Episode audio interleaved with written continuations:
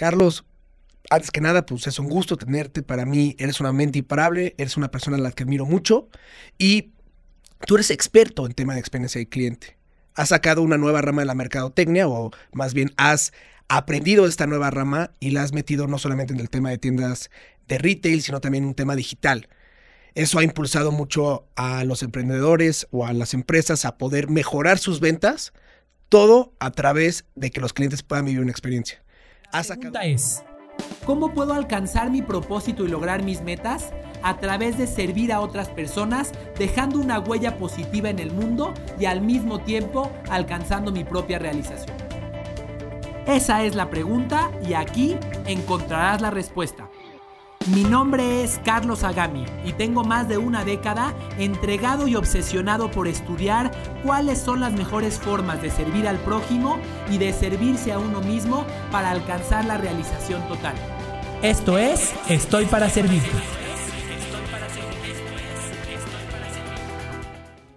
Hola Carlos, ¿cómo estás? Bienvenido a, Mente- a Mentes Imparables. ¿Cómo estás? Muy bien, muy Qué contento de estar en, en este proyecto que tiene tanto tiempo cocinándose. Justo sí. ¿Cuánto tiempo?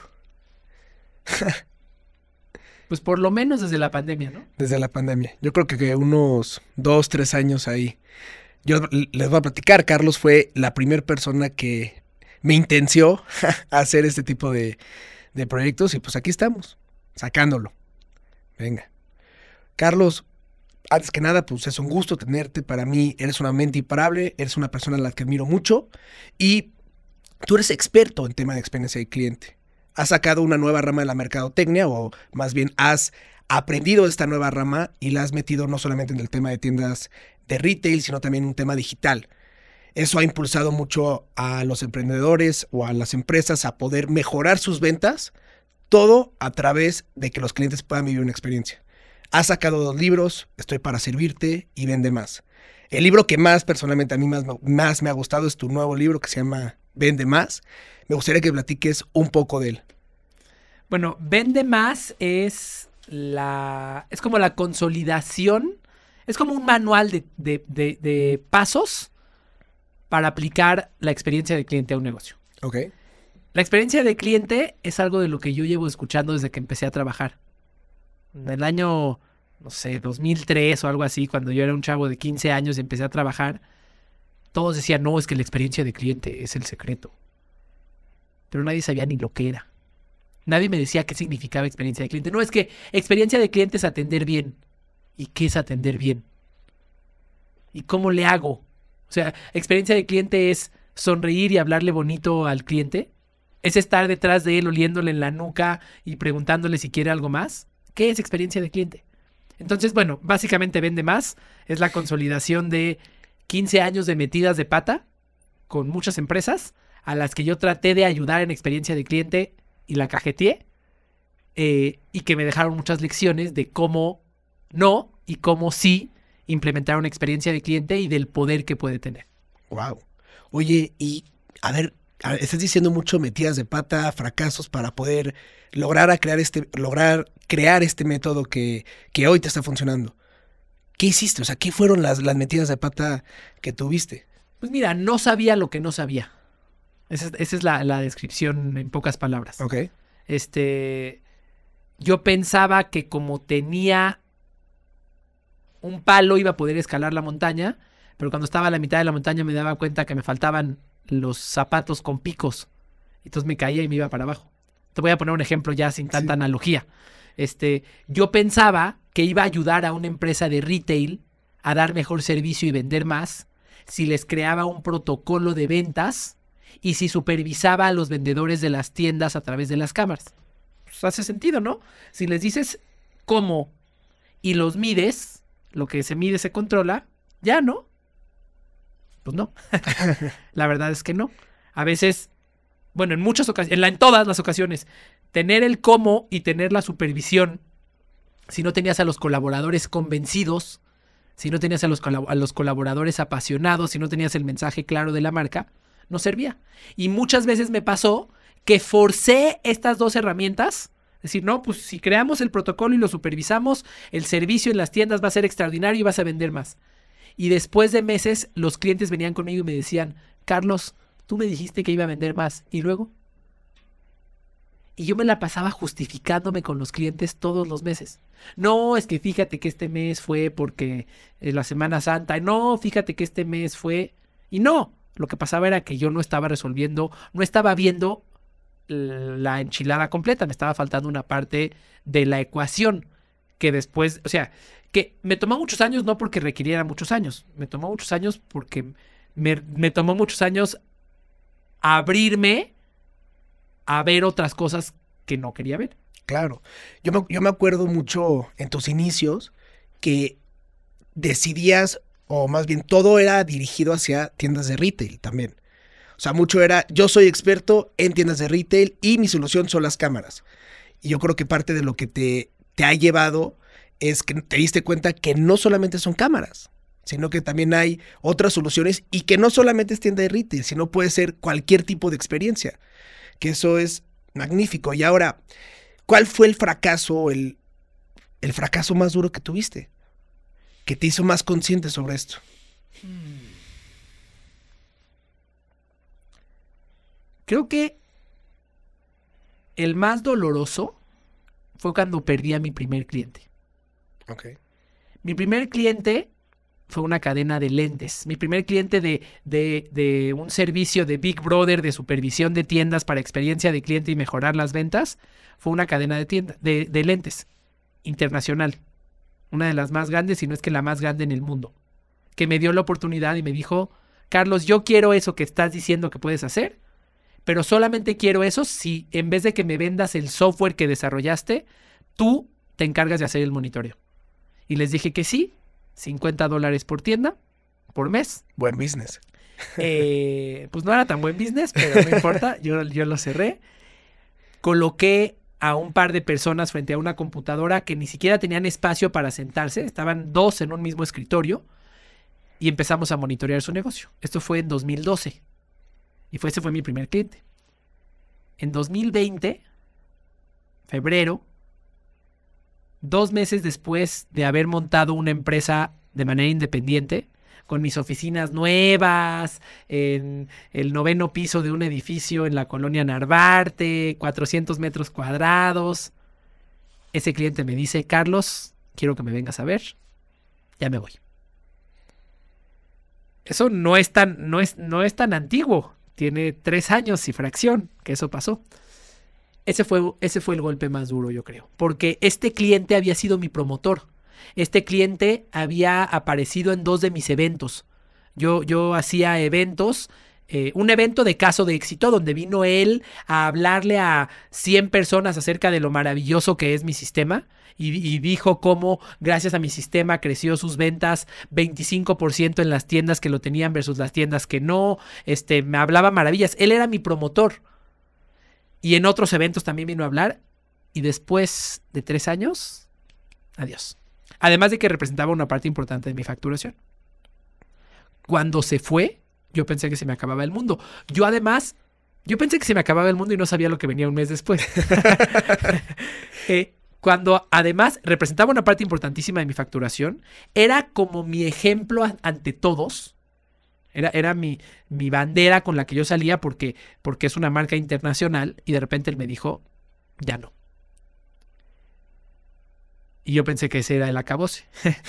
y un mes después vino la pandemia, y entonces fue golpe tras golpe, pero gracias a esos golpes, pues la vida me transformó hacia lo que hago actualmente. Mira, yo creo que algo que te diste cuenta es, pues chance durante la pandemia que ya no necesitabas las puras tiendas y ahora también va a ser todo un tema digital.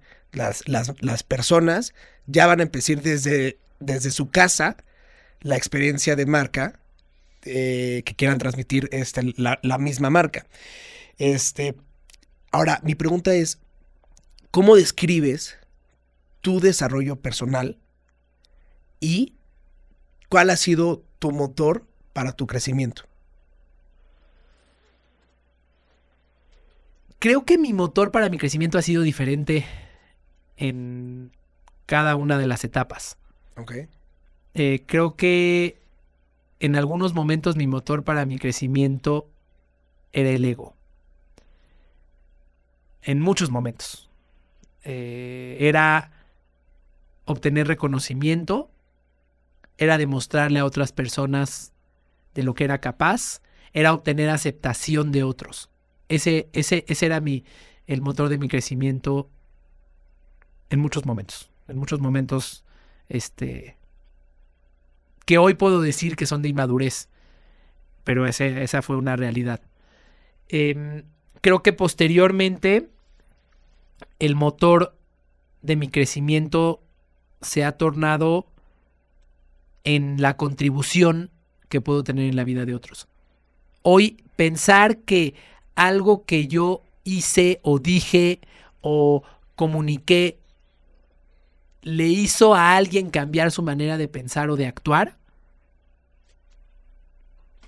vale todo para mí. Hoy ese es, ese es mi, motor. Y claro que, que, teniendo ese motor, obtengo recompensas de retribución para mí. claro. Claro que obtengo eh, oportunidades de negocio y todo lo que, eso, lo que eso implica. Y claro que también obtengo cosas que me hacen crecer mi ego. Claro, sin duda. O sea, eh, eh, es, una consecuencia que no la voy a negar. pero no es el ego el que, el que me está moviendo. De hecho, tengo, tengo una frase que me repito en mi cabeza cuando me estoy regresando a mi modelo de, de crecimiento anterior. De ego. Sí, que es here to serve. Eh, eh, estás aquí para servir. Carlos, olvídate, olvídate. Eh, hay, hay, momentos, me pasa por ejemplo cuando estoy dando conferencias, que estoy dando la conferencia y está aquí la persona que me contrató, o está aquí el director, me tocó hace poco que estaba yo impartiendo la conferencia y el cuate que estaba parado al lado de mí era el director general de una de las cadenas de autoservicio más grandes del país. Y yo estoy impartiendo la conferencia en frente de 200 gerentes de tienda de esta cadena de autoservicio. En un cine. En un cine, en una sala de cine. Entonces volteo a ver a este director junto con el director de recursos humanos y mi cabeza empieza a pensar, ¿cómo me estarán viendo? ¿Lo estaría haciendo bien? ¿Estaría siendo, siendo demasiado eh, radical en mi manera de hablar o demasiado irreverente? ¿Les llamará la atención? ¿Estarán pensando que yo tendría que ser más corporativo? Y en ese momento digo, hey Carlos, here to serve. No estás para ellos, estás para ellos. Piensa en ese señor que vino desde, vino en camión desde seis horas para acá para escucharte y que no tiene otra oportunidad de escuchar a alguien que, que le dé el contenido que le vas a dar o que lo inspire o que lo haga sentirse capaz de sí mismo. Estás para servirlo a él. Eso tengo que confesar que en muchas ocasiones me lo tengo que recordar. Me lo tengo que recordar porque eh, es muy, a, veces, a veces me seduce. El ego. El ego. Me, seduce ese, ese, otro modelo de crecimiento de no, lo voy a hacer bien para que el director me vea. No, no importa. Yo estaba hablándole a ellos. Y cuando terminé esa conferencia en este ejemplo, los gerentes de las tiendas quedaron verdaderamente agradecidos y se vinieron conmigo a pedirme un agradecimiento. De hecho, hasta retrasé todo el evento porque la gente vino conmigo a pedirme un libro y bla, bla, bla, bla, bla. Y salí de ahí y el director general de la empresa me dijo, qué increíble conferencia. Pero ¿qué crees? Ya no me importó. Estaba el director general de la empresa y el dueño de la empresa. Y entonces me, estaban, me, pararon ahí y me presentaron, mira, él es el dueño de la empresa. Ah, sí, hola. Él es el director general. Ah, sí, hola. Y no es, no es por sangrón, no es porque yo ay, me doy mis tacos. No, pues claro que son personalidades en términos de negocios muy importantes. Pero yo sabía que mi satisfacción no venía de su validación. Mi satisfacción venía de verle la cara a las otras personas y de saber que en alguno de ellos, alguna de las ideas que le di, lo puede, lo puede, lo puede cambiar. En ese, específicamente en ese momento los podía cambiar la manera en la que lideraban a las personas en sus tiendas, que eso podría, podría crecer mi impacto. Era, era, como una onda expansiva. Entonces, hablando de esos modelos de crecimiento, he tenido esos momentos. Eh, procuro, procuro concentrarme en la contribución y siempre regresarme a la contribución me hace sacar mejores resultados. Siempre, siempre. Te voy a contar otra. Acabo de publicar mi libro, como dijiste, vende más. Y cuando, y cuando ahora que lo publiqué, hice toda una estrategia de marketing para lograr llegar a más personas sin tener que gastar en un presupuesto de marketing. ¿va? Una estrategia para eh, que el, para que el, el crecimiento de la audiencia y del impacto se haga con los las compras de libro. No sé si me explico. Como dicen algunos que del mismo cuero salgan las correas, Exacto. ¿no? Cuando estaba haciendo eso, llegaron momentos en los que tenía yo que desarrollar la campaña, los anuncios, y estaba yo pensando desde una perspectiva de ambición. Ah, ¿cómo voy a hacer que me compren? ¿Y cómo voy a poner? ¿Y sabes qué me pasaba?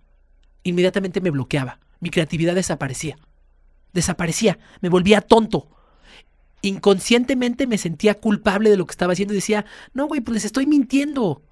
Les estoy mintiendo. ¿Y sabes qué, me decía? Here to serve, Carlos. Piensa en esa persona que quieres que lea esto y piensa en el impacto que puede tener en tu vida. Inmediatamente visualizaba a algunas personas de mi familia que son empresarios como a los que quiero llegar y decía, ok, ¿qué impacto podría tener en esta persona que yo le dé, que reciba un contenido como este? Ok, piensa en ayudarlo. Y bueno, es, eso es lo que me, lo, como dicen, what grounds me, como dicen los gringos, lo que, lo que me regresa los pies a la tierra. ¿Sabes qué ocurre? Yo creo que mucho el ego tiene un papel cuando emprendes un negocio.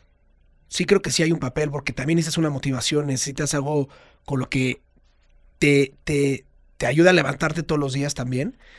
Pero el ego cuando te seduce de una manera negativa, ya no lo haces por el amor o por la contribución de las otras personas. Si lo haces por un tema solamente de cómo me verán, de si me van a validar, si me van a querer, si me van a, si va a salir este poca madre, etcétera, al final no salen las cosas bien. Lo que a ti te sucedió del tema del eh, en en tu proceso de, de ventas de tu libro, a mí me ha sucedido también muchas veces. Luego el ego, luego el ego nos juega un papel muy, muy raro, muy raro. Y también nos hace quedar mal en frente de otras personas. Cuando quieres quedar justo bien, quedas mal. Lo que pasa es que cuando tú te entregas al ego, cuando tú le das la posibilidad a alguien más de validar lo que eres, pierdes el control. Claro. Porque ahora ya no decides tú. Estás en manos de un juez, que ya sea el director de la empresa, o tu tío, o tu hermano, O tu amigo, lo que sea, sí. Estás en manos de él de que te hagan así o así como el emperador romano.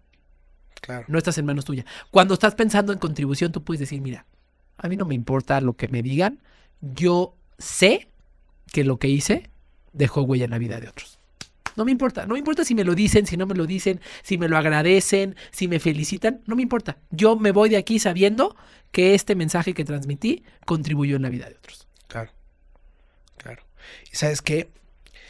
Eso yo creo que para muchos emprendedores deberían, o bueno, yo también debería de utilizarlo. No tanto un tema de, oye, voy a hacer este ventazo. Yo me dedico a hacer cenas. Este, mis socios y yo nos dedicamos a hacer cenas, experiencias culinarias, traemos a chefs alternachidos. Y creo que más que la cena per se, que es una cena padre y, y completamente diferente a lo que la gente está acostumbrada, creo que también me gusta mucho lo que sucede ya durante la, durante la cena, que es que las personas hablan, platican, conocen y justo lo que nosotros hacemos es los llevamos a nuevos mundos más allá de la comida, cosas que ellos no conocen. Entonces, creo que cuando quieres arrancar un negocio, lo que hay que hacer es no solamente hacerlo por un tema de lana, sino también por un tema de cómo voy a contribuir, cómo cómo me voy a cómo voy a poder ayudar o hacer una mejora al mundo de no, no necesariamente a todo el mundo, pero al mundo de una sola persona. Mira, te, voy a decir algo, totalmente de acuerdo, pero esa, esa frase de cuando hagas un negocio no lo hagas solo por dinero, hazlo por el impacto que puedes tener en la vida de otros. Aparece demasiadas veces en Instagram, en TikTok, y, es, y para muchos es como, ah, sí, ahí están los güeyes, este, idealistas. No saben que yo tengo que pagar la renta y la educación de mis hijos. En realidad, cuando estudias la manera en la que funciona el cerebro de los clientes, te das cuenta que lo mejor que puedes hacer para que te compren es contribuir a ayudarlos a sentir algo. Es, es lo mejor que puedes hacer, no solo para impactar en sus vidas, sino también para impactar en tus ingresos. Si ayudas a otra persona a sentir lo que la otra persona necesita, tus ventas no tienen límite. Que esas son las seis necesidades emocionales situacionales, ¿correcto? Correcto. ¿Nos puedes platicar un poco de ellas?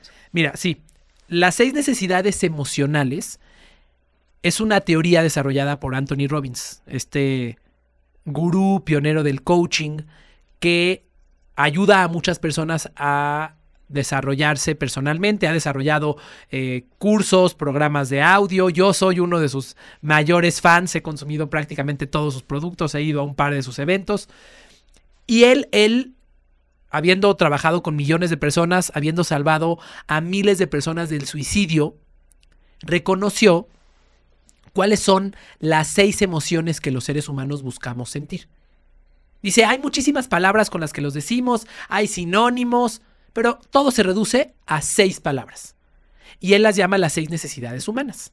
Él utiliza estas seis necesidades humanas en los procesos de cambio de las personas. Para entender a una persona y comprender qué le importa, lo que hace es entender cuáles son, cuáles son las necesidades más importantes para él en, algún aspecto de su vida. Bien.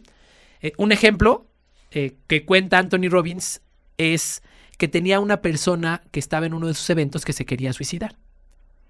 Esta persona era una señora que tenía una hija. Y ella dijo, me quiero suicidar. Y entonces le dijeron, oye, pero ¿y si te suicidas?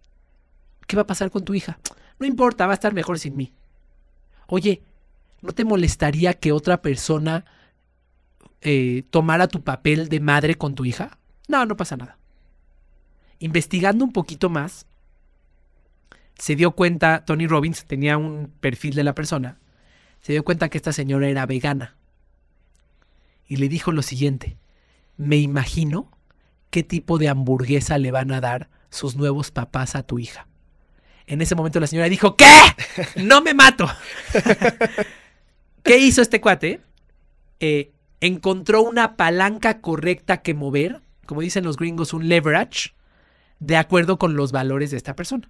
Bien, y esto es el principio de las necesidades humanas. ¿Cuál es la necesidad emocional que tiene una persona en cada momento de sus vidas? Bien, un ejemplo que yo pongo en términos comerciales es cuando una persona va a una farmacia. Imagínate que tú hoy, eh, tu novia tiene infección en la garganta y vas a una farmacia.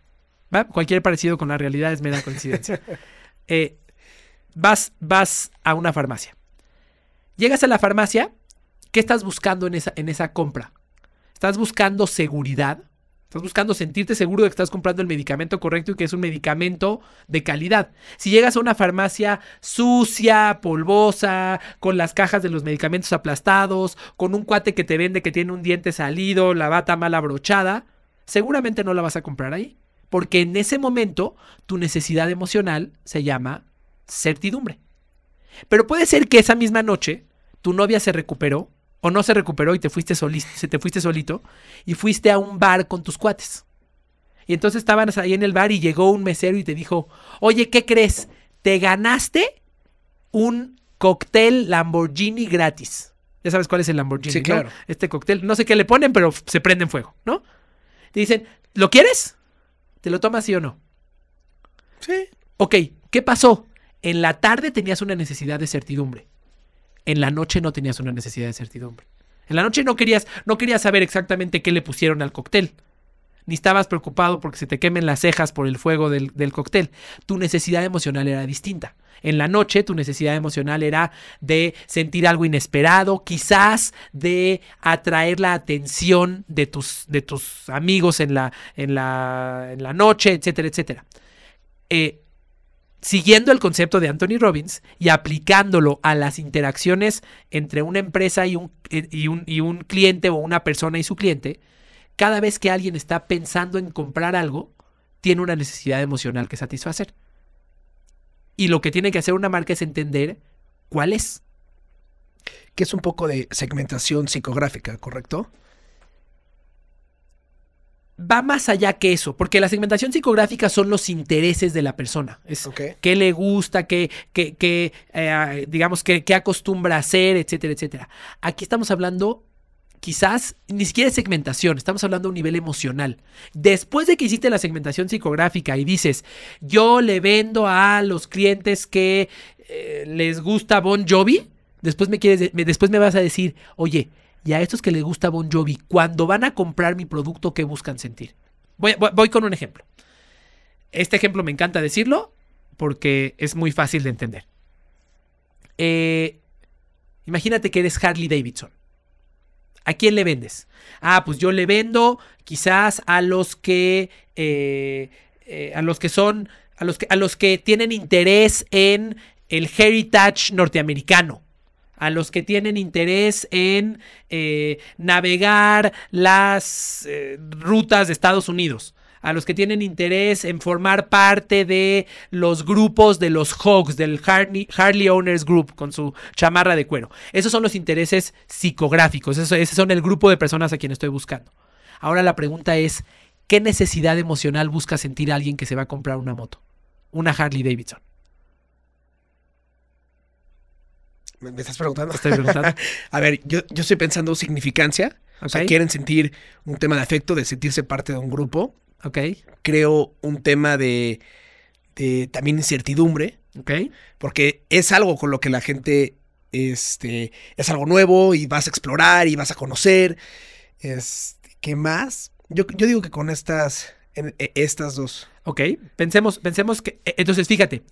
Este, este, este perfil de personas que tienen ciertos, ciertos comportamientos, cuando van a comprar su moto, lo que están buscando sentir es sentirse atrevidos, sentirse rebeldes, es- es- es la incertidumbre, sentirse especiales, esa es la, la- la significancia, significancia. y quizás también querrán sentir conexión, sentir que pertenecen a un grupo de personas, sentir que forman parte del club de Toby, de los que se ponen la chamarra de cuero y se van así con su moto el fin de semana.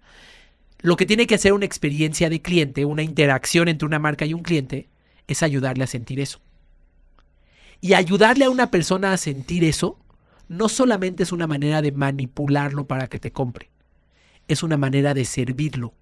Porque cualquier compra es un medio para satisfacer una carencia emocional. Cualquier compra es un medio para satisfacer una carencia emocional. Ya sé que suena como que somos unos materialistas, pero cuando estamos haciendo una compra es porque tenemos una necesidad emocional.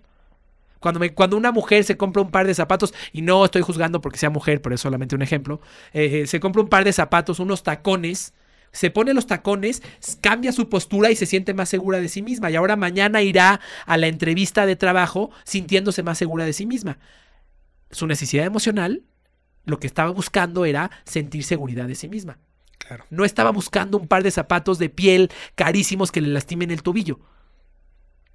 Entonces, cuando entendemos que contribuir a la vida de las personas es lo que hacen las, es lo que hacen las empresas, contribuir a la vida de las personas emocionalmente es la manera en la que las empresas ayudan a las personas y además es la mejor manera de vender, entonces te das cuenta, la conclusión final, que servir es vender. Servir, que quiere decir ayudar a alguien a sentir algo, es vender. Una pregunta. Tu consejo para los emprendedores hoy en día no solamente que se basen en su producto, sino que también se basen en su en la necesidad emocional del cliente. Antes que nada. O sea, porque puedes, o sea, si tú puedes te- entender la necesidad emocional de tu cliente, pero también puedes brindar muchas soluciones a través de esa necesidad emocional. O sea, puedo decir, en el tema de Harley Davidson, ellos buscan esas tres necesidades emocionales. Puede ser que en un momento, diciendo una locura, llegan a sacar coches o llegan a sacar algún, al- algún otro producto que los haga sentir Bueno, vamos a, de la ver, misma qué- manera. vamos a ver qué hace Harley Davidson. Harley Davidson tiene tours guiados en moto, en donde vas a sentir rebeldía, significancia y conexión. Harley Davidson tiene una membresía del Harley Owners Group, en donde vas a sentir conexión. Harley Davidson tiene eh, rutas tipo Google Maps hechas para los motocicletos de Harley Davidson. Órale. Entonces, si te metes al, al sitio de Harley Davidson, vas a encontrar una serie de servicios que satisfacen estas necesidades emocionales. Y no necesariamente es un producto. Y no necesariamente es una moto. Tienen renta de motos. Si quieres sentir esto por tres días, venga, ven y renta una moto. Porque su, el objetivo de una empresa es ayudar a un cliente a satisfacer su objetivo y el objetivo más profundo de un cliente es su emoción. Entonces, en vez de obsesionarte por tu producto, obsesiónate por el objetivo de tu cliente, por la emoción que busca sentir y ponte creativo en todas las maneras en las que le vas a ayudar a satisfacerlo. Puedo decir, si yo vendo experiencias, digamos, yo vendo cenas, ya no necesariamente tienen que ser cenas, sino también pueden ser viajes, también pueden ser, este, ri- bueno, no rituales, pero pueden ser, este, escapadas de fin de semana. Qui- quizás, o sea, más allá que tú vendes experiencias, las la experiencia es un, es un, es el, el vehículo que estás utilizando para llevarlos a algo. Tú vendes ayudar, a- tú, tú, tú vendes que las personas se sientan especiales, que se sientan, que se sientan que ellos son únicos. Tú vendes que las personas se sientan, sientan algo de incertidumbre, algo, algo inesperado. Entonces quizás tú vendes significancia y tú vendes incertidumbre. Ok, ¿de qué otra manera les puedes dar esto? Una cena en un helicóptero, este, por un chef tailandés que te va a cocinar colgado de los calzones y te va a preparar ahí. Bueno, es algo inesperado, Sí, claro. es algo que vas a poder platicar que te dará significancia. Entonces, el objetivo es ayudarle a la persona a sentir lo que necesita Claro. no a ver cómo le ensarto otra cena. Porque quizás existen muchas maneras más de darle la cena. A lo mejor eh, Define tuviera que tener una lista de, de música en Spotify que sea música que te haga sen- que sea, digamos, que sea innovadora, que sea, que sea distinta. Ad hoc chance al, a la cena que vaya a hacer con, con tu pareja, con tus amigos, con tu familia. Otra cosa que podría hacer es un recorrido donde yo te llevo con los chefs, o sea, donde tú puedas ir con, tu, con tus amigos o con tu pareja a, a ver los chefs y conocerlos en sus restaurantes, Fíjate, en sus lugares. Cuando, cu- claro, cuando, cuando, te, cuando te concentras en el resultado final que quieres lograr, las fronteras dejan de existir. Te voy a poner un ejemplo más. Si yo quiero generar en los clientes de Define esta, este sentimiento de ah, soy inesperado, soy atrevido, soy especial, pero no quiero que se muevan de sus casas, porque quiero hacer esto a nivel mundial. Quiero hacer una cena a nivel mundial. digital. Imagínate que a cada casa le mandas un kit de los ingredientes en una caja preciosa que llega, le escanean un código QR y entonces les va a aparecer el chef Fumanchu y les va a decir cómo preparar Claro. una cena con la receta de él. Y entonces, y les va a decir cómo poner la mesa, vienen las velas, para que tengan una cena gourmet desde la comodidad de sus casas y tengan una experiencia inesperada, significante, pero desde la comodidad de sus casas. Claro. Te estás abriendo a algo diferente, pero ¿sabes qué nos pasa? Y yo fui uno de los principales eh, pecadores de este, de este error, que nos obsesionamos de la herramienta que tenemos. De la solución. Sí. El que tiene un martillo ve clavos por todos lados. Yo lo único que hacía es a ver cómo le ponía cámaras a todos. Entonces yo le quería poner cámaras. a- al, que, al que se dejara yo iba y le, le ponía cámaras. Este, es más, debo de confesar que una vez hasta puse cámaras en un baño por solicitud de un cliente. Pero bueno, ese es un dato curioso. Este, pero nada, nada afuera de los de las los cubículos, ¿eh? No creas que nada, nada obsceno. Este, y fue porque querían cachar a un delincuente y lo cacharon. Pero bueno, yo, yo estaba obsesionado con mi solución. Cuando te obsesionas más que con tu solución, con el resultado que tu cliente está buscando, las alternativas son Infinitas. Infinitas. Puede ser lo que tú quieras. y si no, entonces, entonces nunca tienes por qué quebrar tu negocio. Porque solamente tienes que cambiar a otro vehículo, otro vehículo y otro vehículo, porque el destino está claro. El problema es que muchos de nosotros arrancamos nuestro negocio solo pensando en el vehículo, no en el destino. Entonces, ¿a dónde me vas a llevar? No sé, pero te voy a llevar en mi marquís. ¿Pero a dónde queremos ir? No sé, súbete a mi marquís. Ve qué bonito está mi marquís. Ya sé, pero yo no quiero tu, yo no quiero tu marquís ni tu. Me vi muy eh, antiguo con el marquís. Aquí está mi matiz, o no sé, Mitsuru, no sé. Este, no. Eh, el punto no es, no es el vehículo. El punto es el destino. Y entonces lo que le tienes que decir a tu cliente es, tú quieres llegar allá, ¿no? Tú quieres llegar a sentirte especial, a sentirte atrevido, a tener una experiencia eh, que, te haga, que, que- que- que te haga sentir que viviste algo diferente, a tener una experiencia que compartir. Perfecto. I got you. Tengo 564 alternativas de cómo lo puedes sentir. tengo un recetario. No, y lo mejor de todo, la- las ventas, nunca se te va a ir una venta. Porque chance, tú tienes una solución que es cara para un cliente. Claro. Y, y mira, puede ser que los, o sea, que lo ayude y le cubra su necesidad y todo, pero chance es cara. Claro. Pero puede ser que haya diferentes soluciones que puedan abarcar para todo tipo de cliente. Y justo como dices, que esté cumpliendo con la necesidad emocional situacional. Correcto. Correcto. Y se abre, se abre un universo totalmente nuevo. ¿Y por qué? ¿Sabes, ¿Sabes qué me ha tocado? Perdón. ¿Sabes qué me ha tocado a mí muchas veces? Y yo fui. Yo sufrí por esta, por esta creencia. Que a mí me decían. Ese negocio no sirve. Porque, porque juzgaban a mi vehículo. Mi vehículo de las cámaras no había crecido tan rápido como yo lo había prometido. No sirve, lo tienes que cerrar. Y yo por necio me opuse. En muchas ocasiones. Y con mucho drama y dolor y todo lo que tú quieras. El problema es que nunca cambié de vehículo, hasta después de muchos años. Y si hubiera aprendido a desapegarme del vehículo y a enamorarme del objetivo, hubiera sufrido muchísimo menos. Hace algunos meses fui a dar una plática a unos jóvenes, si no me equivoco, universitarios, creo que sí, universitarios. Eh, y se me acercaron al terminar varios de ellos a preguntarme consejos. Y unos de ellos que eran unos emprendedores me dijeron, oye, es que fíjate que tenemos una solución, ya ni me acuerdo de qué era, ¿no? Pero tenemos una solución que está padrísima. ¿Qué nos aconsejas?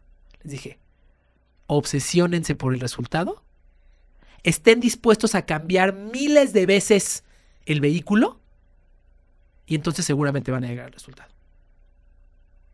Pero si llegas hoy y me dices, mi solución es esta y con esta tiene que jalar, estás condenado al fracaso o vas a ser o, o tienes que tener la suerte de uno en un millón Exacto. para que te pegue, cosa que no va a pasar. Y que las películas de emprendimiento que Lo- son súper inspiradoras, Sí. este, nos, nos, nos, nos hacen eh, mirar para un lado equivocado. Como The Social Network. Esa, esa. Sí. Me encanta la película, me encanta la película, pero te hace creer que tú tienes una idea mágica Y ya, pum, ya tiene que jalar y, tiene que que tiene jalar. que ser, sí, claro. Y no, no.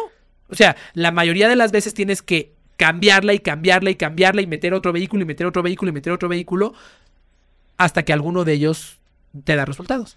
Mira, justo algo que me encanta que estás diciendo es, parte de este podcast es hablar sobre eso. O sea, el proceso. Mira, puede ser que chance el resultado, o sea, tú ya, te- tú ya estés completamente obsesionado con el resultado, pero el proceso con el que tuviste que llegar al final te va a dar mucho aprendizaje. Chance te diste cuenta que, la- que la solución A no es la opción y chance tiene que ser la, la B o la C o la D, pero todo ese aprendizaje que llegas a tener, al final te llega al mismo resultado. Mira, hoy, hoy antes de venir para acá tuve una junta con un cliente que, que eh, les estaba yo planteando una solución para un problema que tenían. Y les dije, miren, antes de que les diga la solución, les voy a decir cuál no es la solución. Y les dije, les puedo decir que esta no es la solución porque ya me equivoqué 15 años intentándolo. Así que créanme. y se los dije con total certidumbre.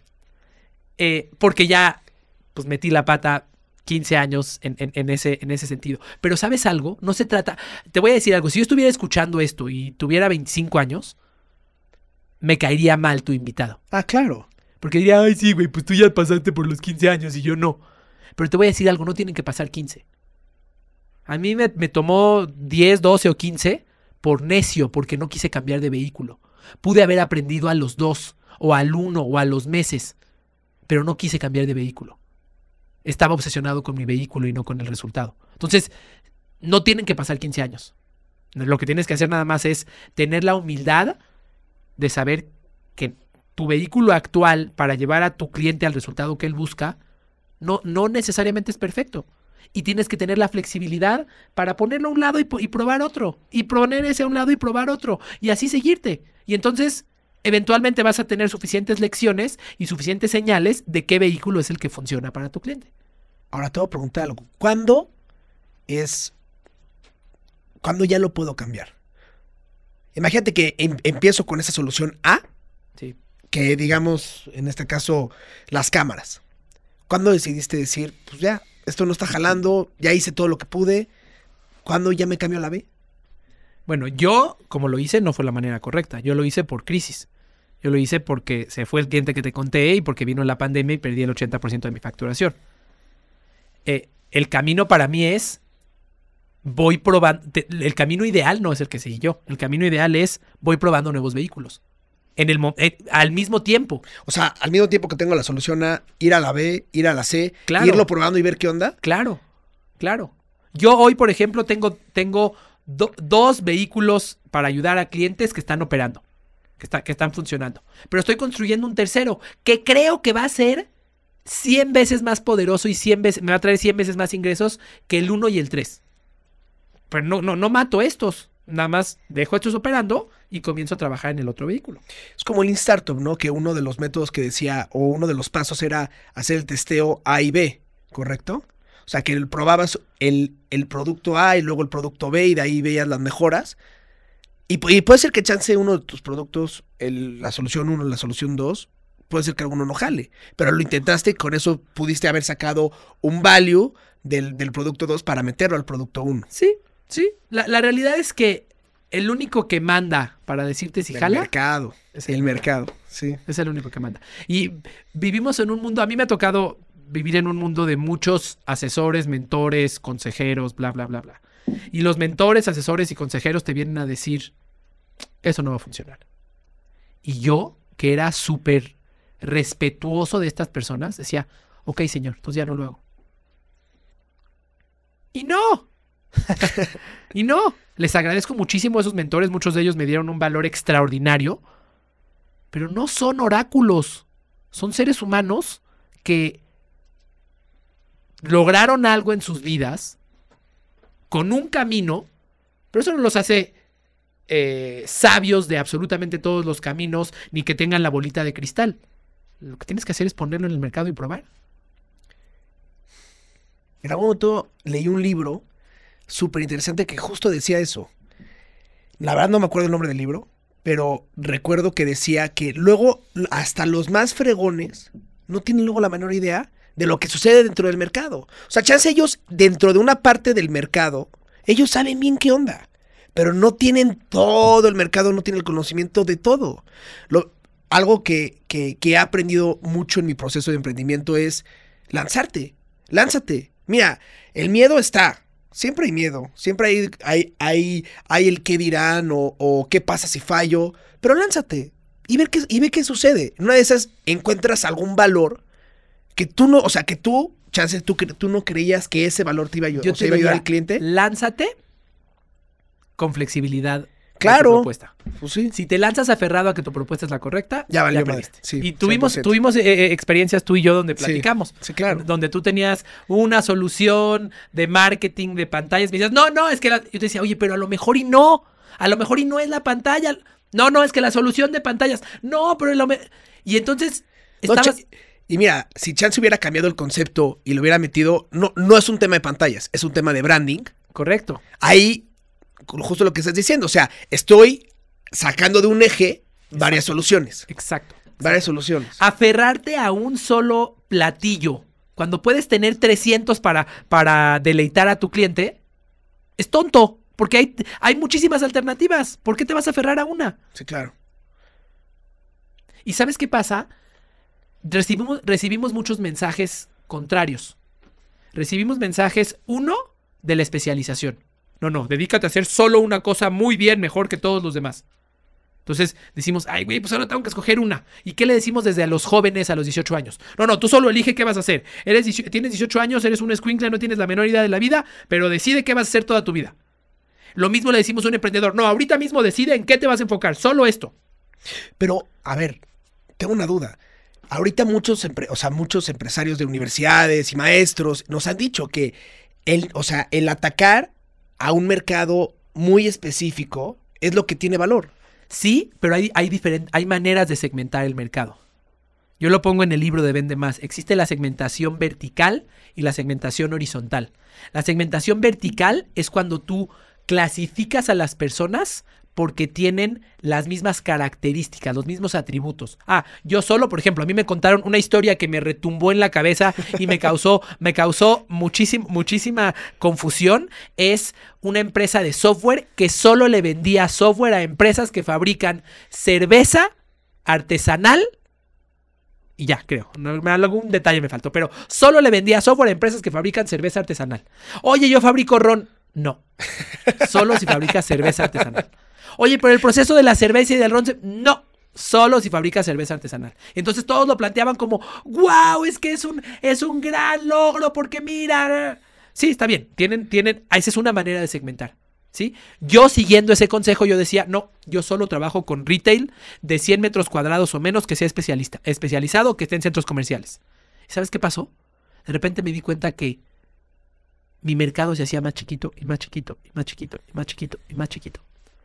Y entonces me di cuenta que existe otra manera de segmentar el mercado, que es de manera horizontal.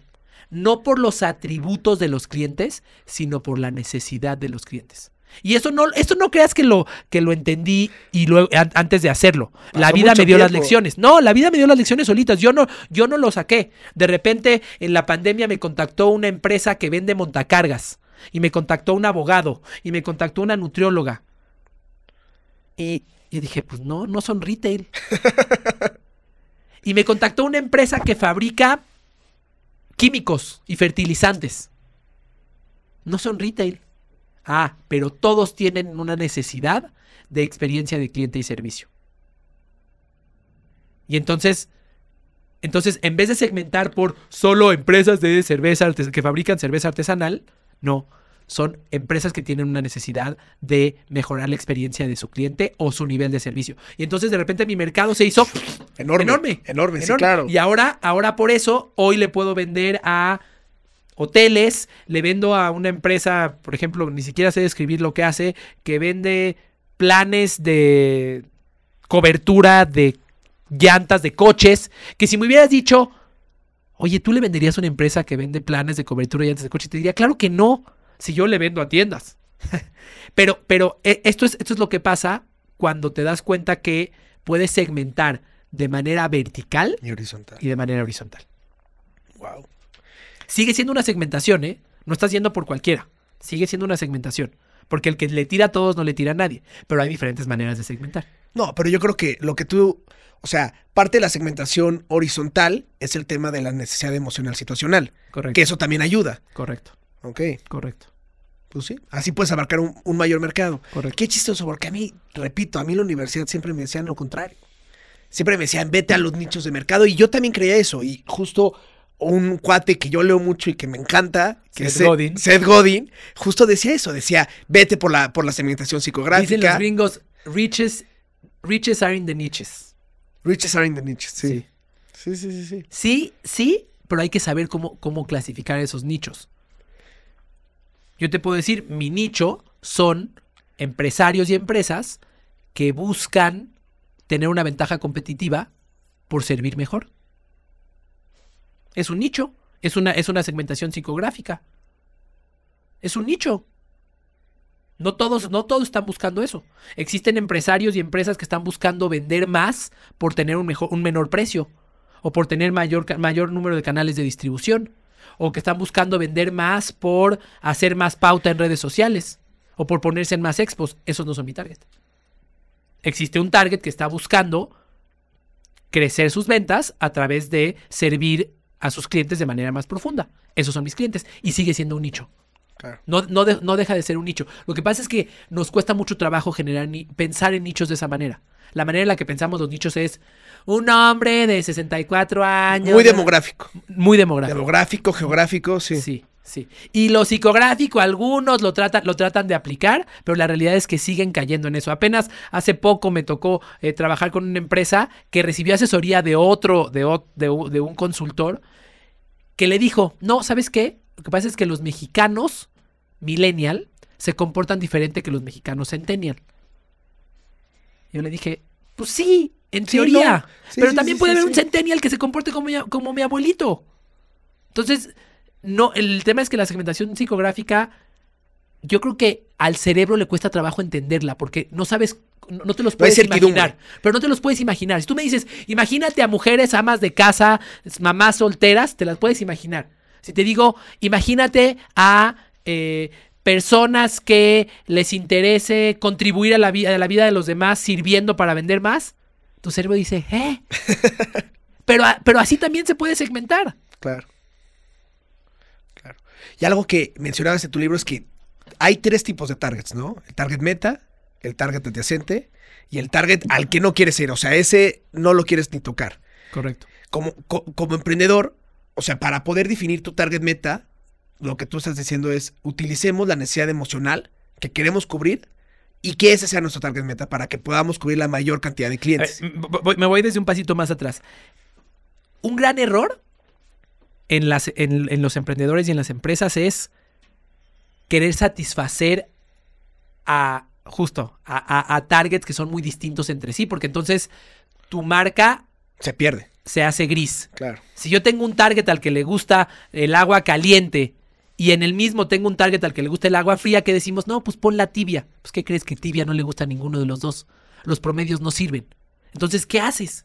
¿Qué haces con, con los demás? Lo que tienes que hacer es elegir un grupo de personas que vas a poner en el centro de tu diagrama. Es un diagrama de tiro al blanco que tiene un círculo en medio, un círculo más grande y un círculo exterior.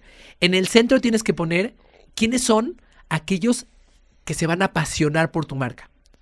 Después vas a, vas a encontrar a otros que yo le llamo el target adyacente, que son los que no se van a apasionar por tu marca como los primeros, pero se van a sentir atraídos y te van a comprar.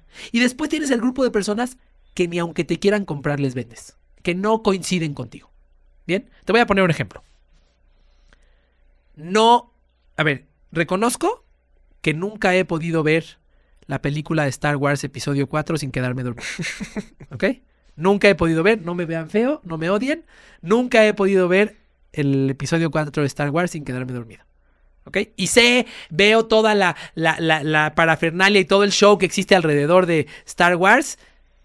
Y digo, debe ser increíble. Y veo cómo las personas le quieren poner a sus hijos Luke y Lea y etcétera, etcétera. Nunca he podido ver la, la, la película, el episodio 4, que es el primero. ¿Va? Sin embargo, si vas a mi casa, vas a encontrar que tengo mi playera de los Stormtroopers, mi sudadera de Darth Vader, mi taza de Darth Vader, mi taza de Artudito. ¿Por qué? Porque te gusta la marca y porque te, te identificas de alguna manera con ella. Chance. Porque me quiero sentir parte del target Claro. meta, aunque no lo soy. Claro. Son como las personas que en su vida se han subido una moto porque se mueren de miedo, pero tienen su chamarra de Harley Davidson, o su playera de Harley Davidson, o su gorra de Harley Davidson. Ese es el target adyacente. Y es muy poderoso. Los que están en el centro jalan a los demás. Lo dice por ahí, lo dice Simon Sinek y lo dice. eh, ay, se me acaba de olvidar el nombre, pero bueno, hay un libro que se llama Crossing the Chasm. Ahorita me voy a acordar del, del- del libro, pero la, la- la tendencia de cómo se adopta una innovación, una propuesta de mercado es: vienen los early adopters, los, los, los, este, Los innovadores. lo- después vienen lo- los, early, los early adopters, después vienen los, después vienen los innovadores. eh, y ellos, ellos son los que, los que te jalan a los demás. Bueno, en, en- en este mismo modelo es lo mismo. Lo primero que tú vas a ir es por el target meta. ¿Quiénes son aquellos, aquellos a quienes les quieres hablar? Yo le quiero hablar a los que quieren agua caliente. Y a esos que quieren agua caliente les voy a dar agua hirviendo para que se apasionen y se enamoren. No le voy a bajar la temperatura para que le guste a los otros. Les voy a dar agua hirviendo. ¿Me explico? Si a la tienda de Harley Davidson existe un target de viejitas que viene a comprar su Harley, no le voy a bajar la música. Porque mi target meta, y no, bueno, viejitas no, viejitas que no les gusta la música, porque viejitas sería demográfico, pero fue nada más para que se lo visualicen, eh, no le voy a bajar a la música, porque entonces estoy traicionando a mi target meta. No sé si me estoy explicando. Sí, sí, sí, sí. Tengo que elegir a mi target meta y servirlo así como los caballos, solo viendo, viendo, eh, ya sabes que le tapan acá y solamente lo veo y lo sirvo obsesivamente. Eso va a hacer que el target adyacente se sienta atraído. Claro. Y así puedo crear una experiencia que no es agua tibia, sino que es agua caliente o agua muy fría. Qué interesante. Y, y, bueno, cambia completamente la manera en la que yo lo, en la que yo veía el marketing, que era la parte, repito, demográfica, psicográfica, geográfica, conductual. Sí es completamente otro twist. ¿Sabes algo? Ahorita que, que- que te lo decía, me parece que uno de los males más dolorosos para el marketing y para los, empre- los emprendedores son los promedios. Oye, a la, eh, a la mitad del mercado dijo que le gusta caliente, la mitad del mercado dijo que le gusta fría. Ah, pues las tibia y así cubrimos a todos. No es cierto, así no, no lograste satisfacer a nadie. Y entonces nos convertimos en marcas mediocres, nos convertimos en marcas que pasan desapercibidas. Como dicen los gringos, vanilla, que no son ni, ni- bien ni mal, na- nada más ahí. Son, son una marca más que, que se, te, se te pasa. Porque, porque no tuvimos los pantaloncitos de elegir un target meta y servirlo de una manera extraordinaria. Te voy a poner un ejemplo. La manera en la que yo sirvo a mi mercado, yo, yo tengo un arquetipo de marca, que es otro tema del que, del, que, del que habla el libro. Yo tengo un arquetipo de marca, de una marca que invita al cliente a ser el héroe. O sea, yo, yo apoyo a mi cliente a que logre sus metas. Y por otro lado, soy una marca inocente. Una marca inocente es aquella que habla, es optimista y que te dice que todo va a estar bien y que te motiva y bla, bla, bla. Tengo un target de clientes que son corporativos. ¿Qué hago?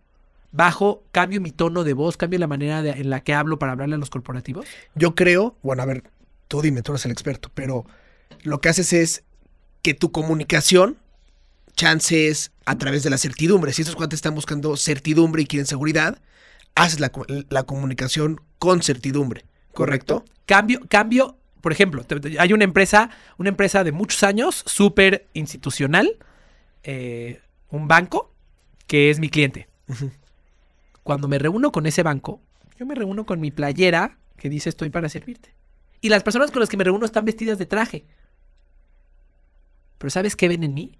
Ven congruencia. El director de recursos humanos me dijo, nunca pensé que haría, con- haría negocios con alguien en camiseta. Pero me encanta lo que haces. Y gracias a Dios me han, me han contratado varias veces. Hay congruencia en mí. No, no dejé de ser lo que soy por la persona con la que estoy hablando. Claro, cuando hablo con este señor, procuro hablar más lento, procuro ser, procuro ser, eh, utilizar palabras con las que él se identifique para ayudarlo a, a- a entenderme. Pero no perdí mi identidad por la persona con la que hablé. ¿Me explico? Claro. Claro. O sea, para tus tipos de clientes, tienes que tener, o sea, tú eres, digamos, la base de tu, o sea, de tu arquetipo de marca y con la comunicación hacia tus clientes, si dejas tu esencia, tú quién eres, Correcto. pero también, o sea, a través de lo que ellos buscan, tú les brindas eso. O sea, si buscan certidumbre, tú, tú les vas a dar Correcto. certidumbre. Si quieren significancia, tú les vas a dar El, significancia. el hecho de que tú ajustes tu mensaje a tu cliente de acuerdo a lo que él necesita es un mensaje de empatía. Wow. Lo que le estás diciendo es, estoy dispuesto a soltar un poquito de mis formas con tal de que tú te sientas más cómodo. ¿Me explico? Es un mensaje, psicológicamente es un- mensaje muy profundo. Eh, Estoy dispuesto a cambiar un poquito para que tú, para que tú te sientas más cómodo. Y eso, eso se aprecia mucho a nivel psicológico.